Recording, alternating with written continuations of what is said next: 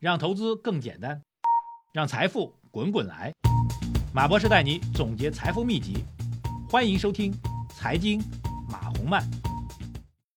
好，各位喜马拉雅财经马红漫的听众朋友们，大家下午好。二零二四年的一月十七号，今天是周三啊。节目开始讲一下，因为我今天下午到晚上全程在外面开会，所以我这个录节目的环境呢，找了一个这个。安全通道，哈哈，所以回声比较大啊，请大家见谅。啊，今天市场呢，这个怎么讲呢？应该说是完全超预期的，这个失去理性的大幅度的暴跌。五千家公司啊，超五千家公司是下跌的，三大指数全线跌幅超过百分之二啊。连之前羞羞答答还护盘的上证指数今天也不护了，直接跌了两个点，深成指跌了两点五八，创业板指数跌了百分之三。最惨最惨的就是创业板了。今年开年以来，就开年以来几才几天啊？今儿才十几号，对吧？就已经跌了百分之十了啊！指数跌百分之十，好像这中概股跟恒生科技跌幅更大，成交量缩掉了只有六千三百多亿，北向资金疯狂砸盘啊，完全不考虑成本的出逃，卖出一百三十亿，内资也不含糊，直接退的三百六十七亿。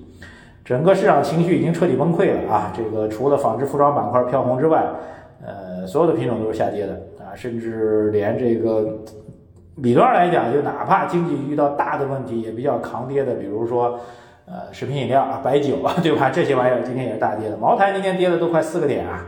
整个市场是彻底崩掉了啊！怎么来看呢？啊，在看之前呢，先讲一下宏观大势吧。虽然大家可能听的都嗯兴致不大，但还要讲一下今天。二零二三年的经济增长的成绩单正式发布了啊，最终增长速度就是我们昨天高层提前预告的百分之五点二啊，就特别整齐啊，这个一到三季度百分之五点二，四季度百分之五点二，全年百分之五点二，所以这事儿就容易记了，百分之五点二啊。那么这个是完全符合预期的。当然我们要因为今天年度数据发布，然后月度数据也发布了啊，月度数据简单给大家介绍一下啊。呃，十二月份的数据应该说，除了制造业还可以啊，工工家工业增加值十二月份是达到六点八，预期是六点六。除此之外啊，这个消费品啊、固定资产投资啊啊等等都是相对偏弱，特别是社零社会消费零售总额只有百分之七点四，预期是百分之八，上个月是达到百分之十点一。应该说，整个消费呢是进一步的羸弱，进一步的羸弱啊。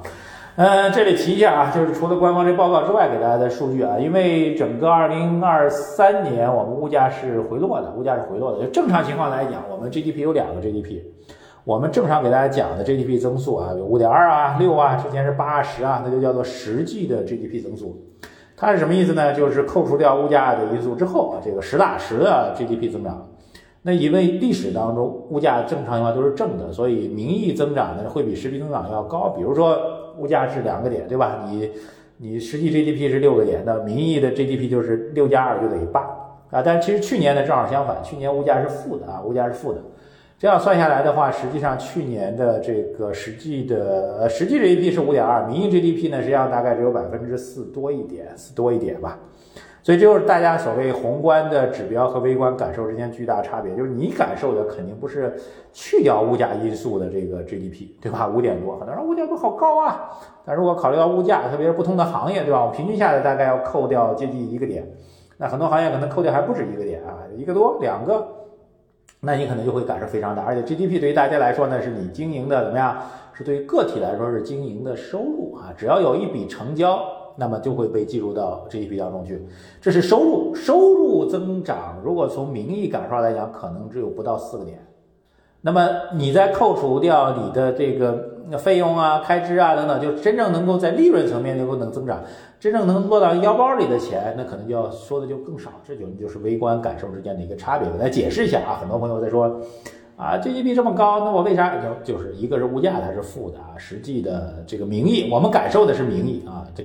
统计局发布的是实际，呃，所以呢，就是如果出现通货膨胀啊，通货膨胀加上去啊，就是比如说 GDP 是五啊，通货膨胀再来二，那你感受就是七啊，通货膨胀是五，然后物价再降个一，你感受就是四，甚至是三点多，对吧？而且这还是只是收入，就财务报表当中的收入变到利润呢，就会掉的更多啊，这是来去解释一下。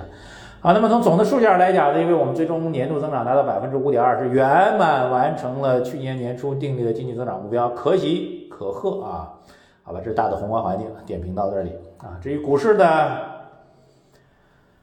一言难尽啊。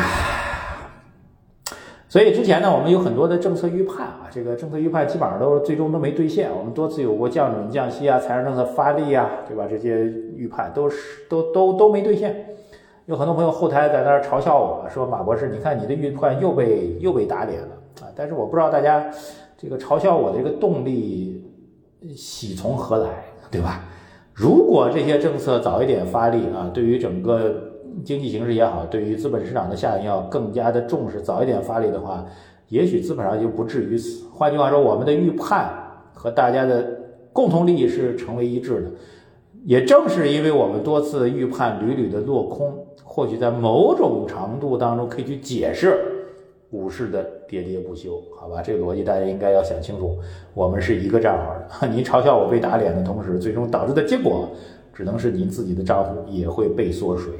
我还挺无奈啊，应该讲从今天市场表现来讲，呃，基本面任务圆满完成啊，但是从股市层面来讲呢，确实是已经是恐慌到了极致，啊，已经完全无理智的在往下下杀了，甚至不排除由于跌幅过大，会触及很多量化盘呀，什么雪球产品呀，什么公募和基木私，特别是私募啊，私密的私募的平仓线呀，又会出现这个互相踩踏，进一步的下行的状况。如果今年年头一开始，整个政策就相对比较给力，嗯，包括资金入场啊，货币政策跟进呀，啊，包括高层喊话呀，也许还不至于此。但是说实话，走到今天这个状态，也许，嗯，除非有大的逆转啊，当然跌下来之后，这个技术性反弹也是随时可能会出现的。但除非有大的逆转的话，呃，大家还要保持更多的一个容忍度吧，啊，也只能说这么多了。但不管怎么样，我们节目会继续陪伴你。虽然我每天盯着盘看指数，然后录节目也很痛苦啊，但是我还是会坚持陪伴大家的。希望能够尽快的在一个黑的隧道当中，能够尽快看到远处那个亮光，然后带着大家尽快的，呃，虽然崎岖，但是尽快能够向那个亮光走去。深深的隧道，远远的一个出口和亮光，我陪伴着大家。好，感谢各位收听喜马拉雅收听我们节目哈，请务必点击节目的关注按钮，留言。点赞转发，谢谢大家，再见。